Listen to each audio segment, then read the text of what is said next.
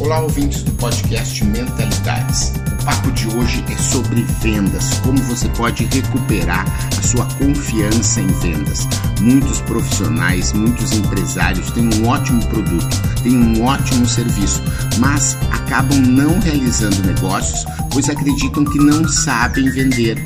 Porém, vendas cura tudo. É preciso recuperarmos a nossa capacidade como vendedores, aprendermos minimamente a vender, porque isso vai trazer prosperidade, isso vai trazer alegria, isso vai fazer com que você possa bater suas metas e atingir seus objetivos. E vender é bem mais fácil do que se imagina.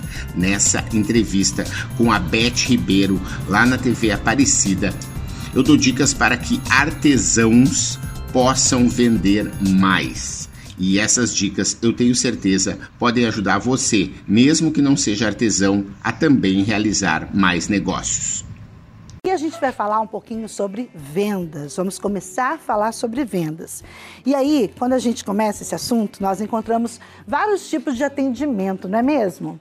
Vamos lá, gente. Ah, vamos falar a verdade aqui. Quem é que nunca foi mal atendido pelo menos um dia na vida?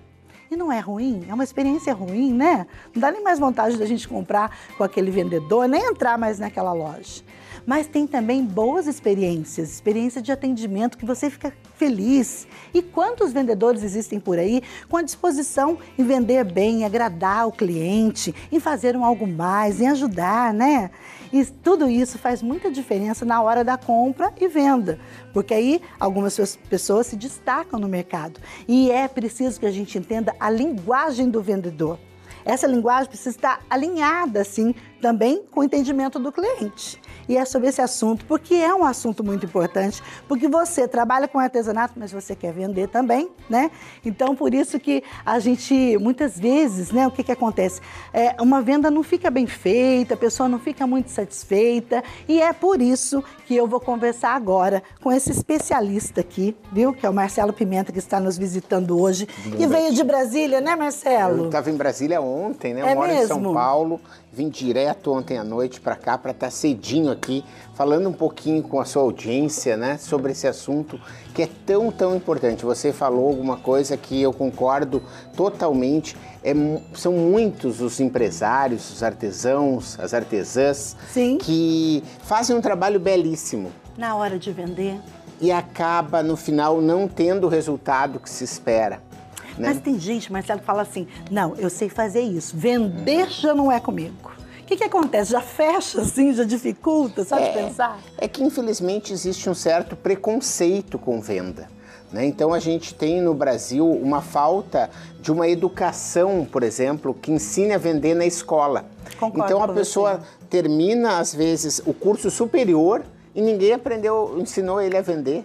Então acaba, ah, eu sou um ótimo psicólogo, mas eu não tenho cliente. Ah, eu sou um ótimo médico, mas eu não tenho cliente. Então, essa questão de a, aprender a vender é algo que precisa todo mundo aprender a vender. Né? Você vê que os Estados Unidos, por exemplo, é um país que nesse ponto é um exemplo a ser seguido. Verdade. Né? Porque as pessoas, desde o início, há uma cultura do empreendedorismo, há uma cultura das vendas. E aqui a gente precisa agora fazer o quê? Correr atrás. Você está de parabéns aí do seu programa em trazer esse conteúdo, né, que é, é tão importante, porque vendas, você sabe, vendas traz alegria para dentro de casa, porque e traz eu... dinheiro e isso faz traz prosperidade, as pessoas se sentem melhor. Então é importante que as pessoas recuperem essa questão de saber que cada um pode ser um bom vendedor. E sabe, Marcelo, que eu participo de muitas feiras, né? Tenho muitos contatos com artesãos assim.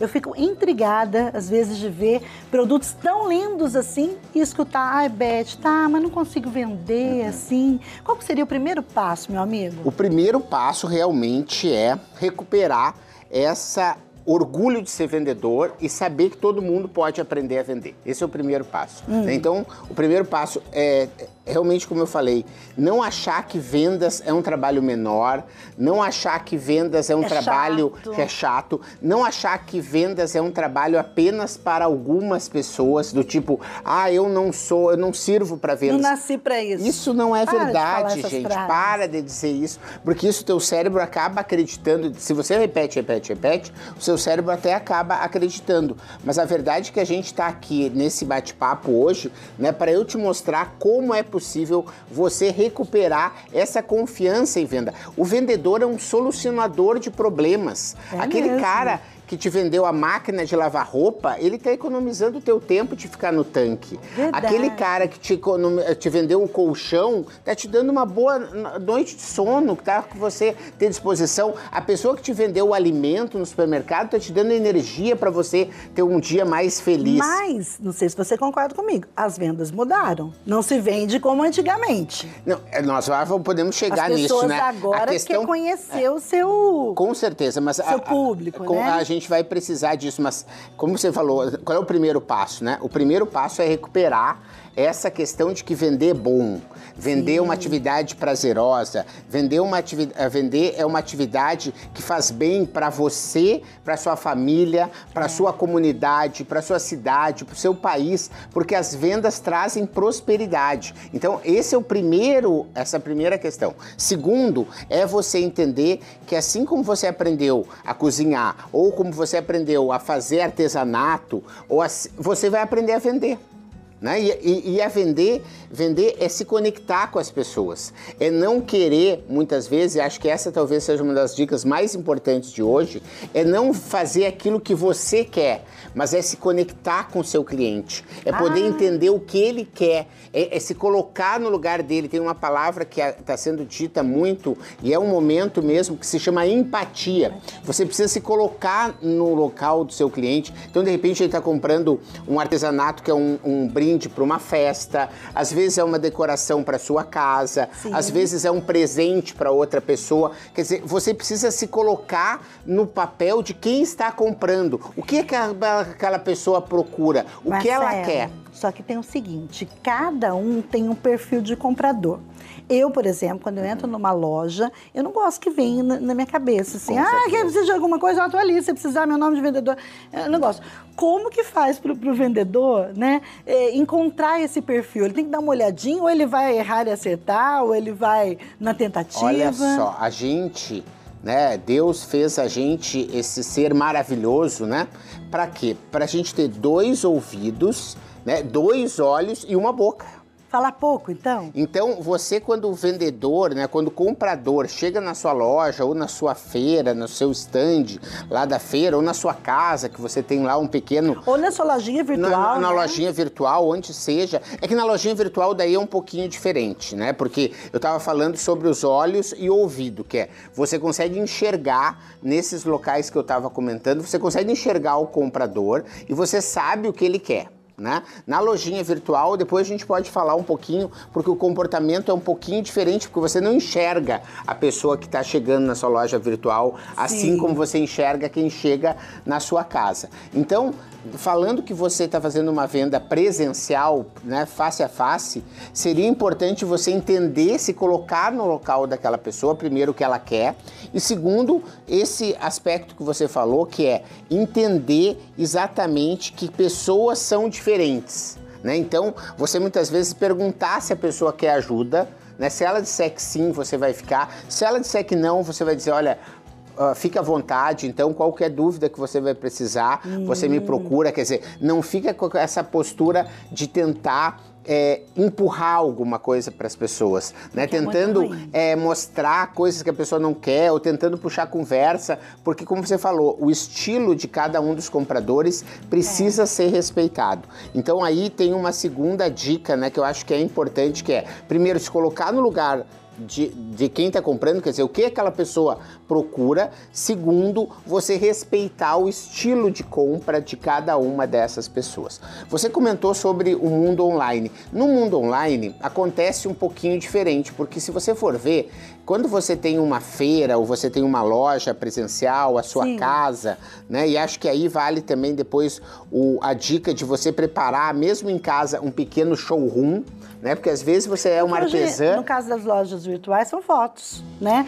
Mas não aquela foto só do produto. Legal fazer uma ambientação Isso. do produto, né? De, entrando então na história do virtual, né? Que, é, a questão é, você precisa ser encontrada ou encontrado no virtual. Essa que é a questão, né? Você está falando da foto, a foto já é a pessoa que chegou.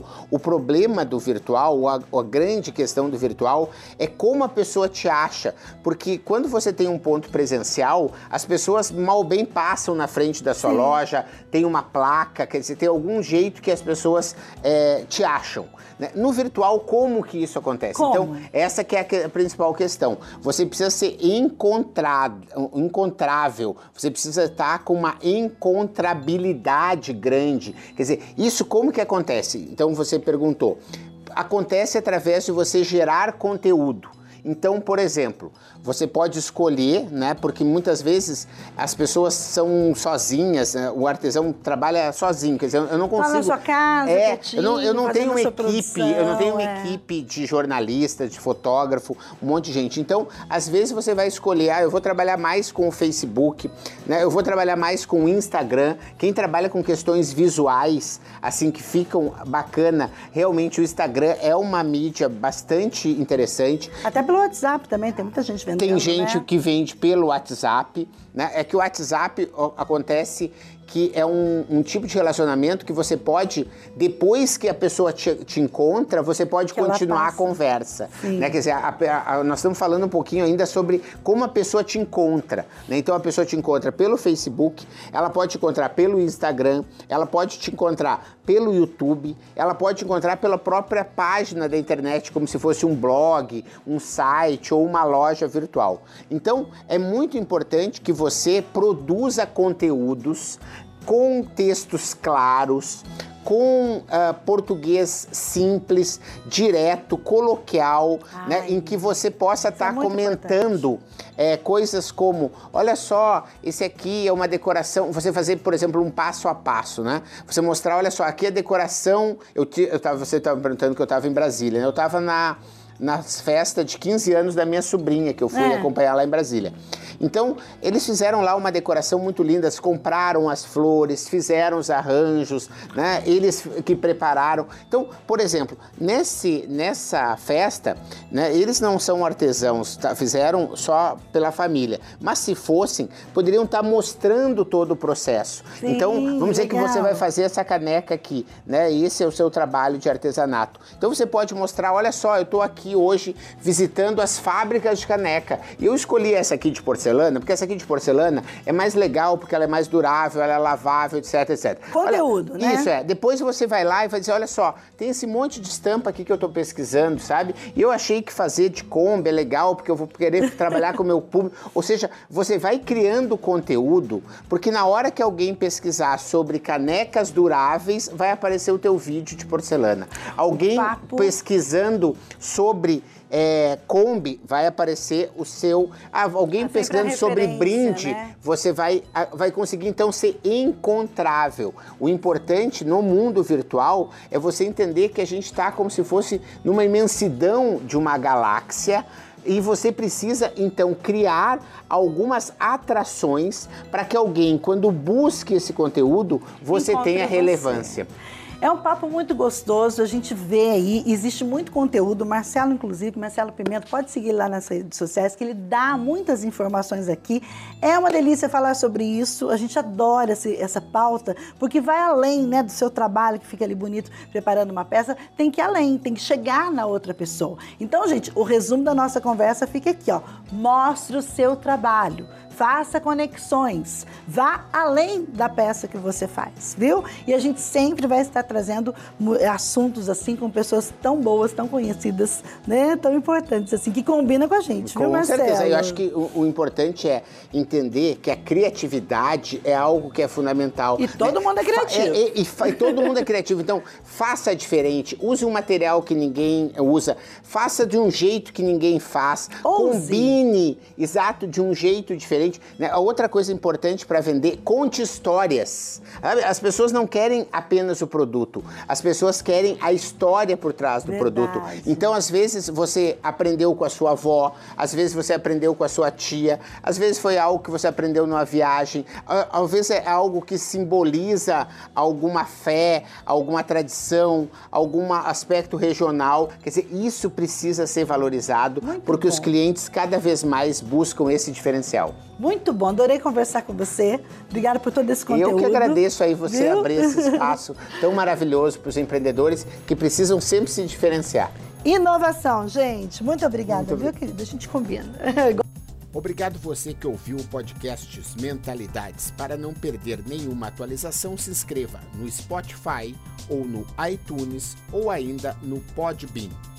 Para entrar em contato para consultorias, palestras e cursos, www.menta90.com.br, onde você encontra também vídeos e textos com outros conteúdos. Se preferir, mande um e-mail falecom@menta90.com.br. Até a próxima.